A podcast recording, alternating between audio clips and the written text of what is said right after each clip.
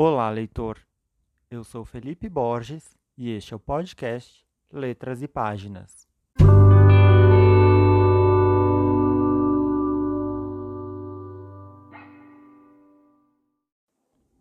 Para comemorar os 20 anos de publicação de Harry Potter no Brasil, começamos com um especial de três episódios sobre a história do menino bruxo com a cicatriz na testa.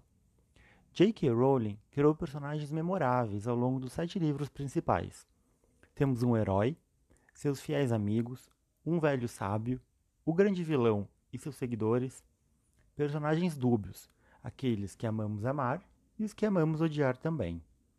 Uma característica marcante da série é a presença de figuras maternas fortes. As mães, em Harry Potter, evitam o confronto enquanto possível. São figuras que trazem suporte aos personagens e tomam ações que mudam o rumo da história. A primeira delas, claro, é Lilian Potter. Ainda em A Pedra Filosofal, descobrimos que Lilian morreu ao tentar salvar o filho dos atos de Voldemort. Dar a sua vida para salvar a de Harry acabou por protegê-lo de uma forma que vai além do mundo da magia e que reflete o poder do amor materno no mundo real. No fim do livro, após ter enfrentado Voldemort e Quirrell, Harry pergunta a Dumbledore por que ele não pôde ser tocado pelo vilão. Dumbledore responde: Sua mãe morreu para salvar você. Se existe uma coisa que Voldemort não consegue compreender, é o amor. Ele não entende que um amor forte como o de sua mãe por você deixa uma marca própria. Não é uma cicatriz, não é um sinal visível. Ter sido amado tão profundamente, mesmo que a pessoa que nos amou já tenha morrido, nos confere uma proteção eterna. Está entranhada em nossa pele.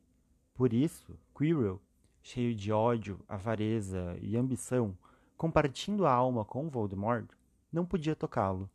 Era uma agonia tocar uma pessoa marcada por algo tão bom. Então Dumbledore se interessou muito por um passarinho no peitoril da janela, o que deu tempo a Harry para enxugar os olhos com lençol. Mas foi só no sexto livro, O Príncipe Mestiço, que conhecemos a profundidade da personagem Lilian. Desde jovem, ela era guiada por um senso de justiça e honestidade perante os outros, mesmo que para isso tivesse de enfrentar brigas em nome destes outros. Tais características atraíram a atenção de Severo Snape, um jovem de poucos amigos e alvo de bullying constante. Snape ficou eternamente apaixonado por Lilian, mesmo que ela sempre tenha deixado claro que seus sentimentos por ele não passavam de amizade. No fim, tais atitudes foram essenciais para que Snape protegesse Harry em momentos-chave da história, como uma forma de honrar seu amor por Lilian. Mesmo dizendo que desprezava o menino que sobreviveu, Snape via Lilian através de Harry, e protegê-lo era uma forma de mantê-la viva. Em As Relíquias da Morte, vemos uma memória de Snape conversando com Dumbledore. Dumbledore pergunta a Snape se ele acabou se afeiçoando ao menino. Snape, indignado, lança um patrono na forma de Corsa, o mesmo de Lilian, mostrando por quem seu amor era direcionado. Dumbledore pergunta: Depois de todo esse tempo? Sempre, responde Snape. Lilian não pôde estar fisicamente com Harry ao longo de sua jornada, mas seu amor o ajudou na luta contra Voldemort através, em grande medida, de Snape. A segunda grande figura materna é Molly Weasley. Molly, quando jovem, atuou na Ordem da Fênix, lutando durante o primeiro surgimento de Voldemort. No entanto, após se tornar mãe, sua preocupação principal foi com a saúde e segurança de seus filhos. Até mesmo mantinha um relógio na sala que indicava, em tempo real, a localização ou situação de cada um deles. No último livro, o relógio indicava sempre perigo mortal para todos os familiares. Tal mudança de postura, porém, não alterou seu perfil proativo. Molly é a líder dentro de casa. Ela está mais atenta do que o marido, Arthur, ao que acontece com os filhos. É ela quem percebe quando o filho Rony pega escondido o carro voador da família para resgatar Harry durante a noite. Enquanto isso, Arthur está mais focado em testar tecnologias trouxas e saber como elas funcionam. E Harry acaba se tornando o oitavo filho da família. Molly até demonstra mais cuidado em relação a Harry do que com seus próprios filhos, numa forma de tentar compensar a ausência de uma figura materna na vida dele.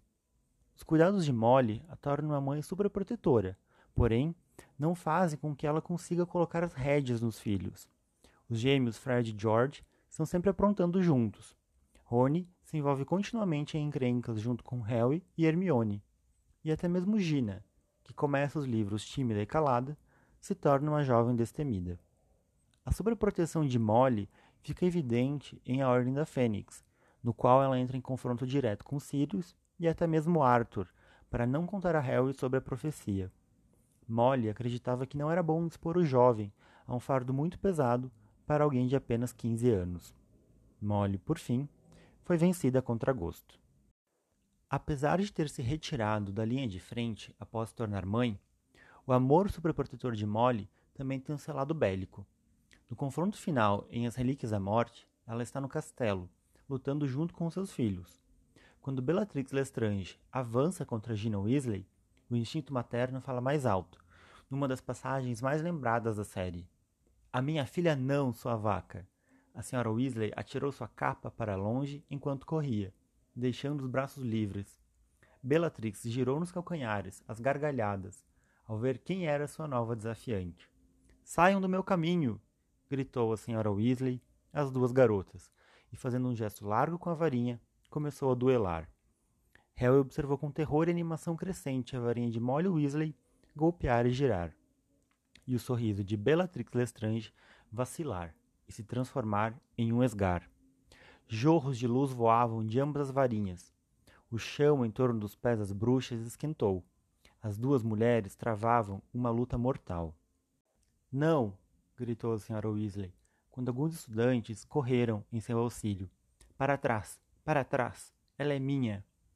Centenas de pessoas agora se encostaram às paredes, observando as duas lutas. Voldemort e seus três oponentes, e Bellatrix e Molly, e Harry parado, invisível, dilacerando entre as duas, querendo atacar e ao mesmo tempo proteger, incapaz de garantir que não iria atingir o inocente. Que vai acontecer com seus filhos depois que eu matar você? provocou Bellatrix, tão desvairada como seu senhor, saltando para evitar os feitiços de Molly que dançavam ao seu redor. Quando a mamãe for pelo mesmo caminho que o Fredinho, você nunca mais tocará em nossos filhos, gritou a senhora Weasley. O feitiço de Molly voou por baixo do braço esticado de Bellatrix e atingiu-a no peito, diretamente sobre o coração. A risada triunfante de Bellatrix congelou. Seus olhos pareceram saltar das órbitas. Por uma mínima fração de tempo, ela percebeu o que ocorrera, e então desmontou. E a multidão que assistia bradou, e Voldemort deu um grito. A terceira figura materna é mais enigmática e menos explorada ao longo dos livros, Narcisa Malfoy. No começo, conhecemos Narcisa apenas como a mãe que costumava enviar a Draco presentes pelo correio de corujas. Só no livro 6, O Príncipe Mestiço, que passamos a conhecer mais sobre Narcisa. Ela procura Snape para que ele ajude Draco na missão dada por Voldemort de matar Dumbledore. Para Narcisa, esta era uma missão suicida como forma de punir os Malfoys pelas falhas anteriores. Narcisa consegue um voto perpétuo de Snape de que ele irá, no limite, tomar o lugar de Draco na missão, o que acaba se cumprindo no final daquele livro. Enquanto Molly toma uma posição de maior cobrança com os filhos e pacífica com os outros, Narcisa age de forma mais benevolente e permissível com o filho, mas ríspida com quem ousa lhe confrontar.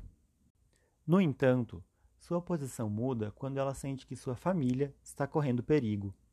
Mais do que vencer uma guerra, ela quer estar reunida com seu marido e filho, só que neste momento, eles já estão muito envolvidos com Voldemort, tendo sua casa transformada em QG de guerra.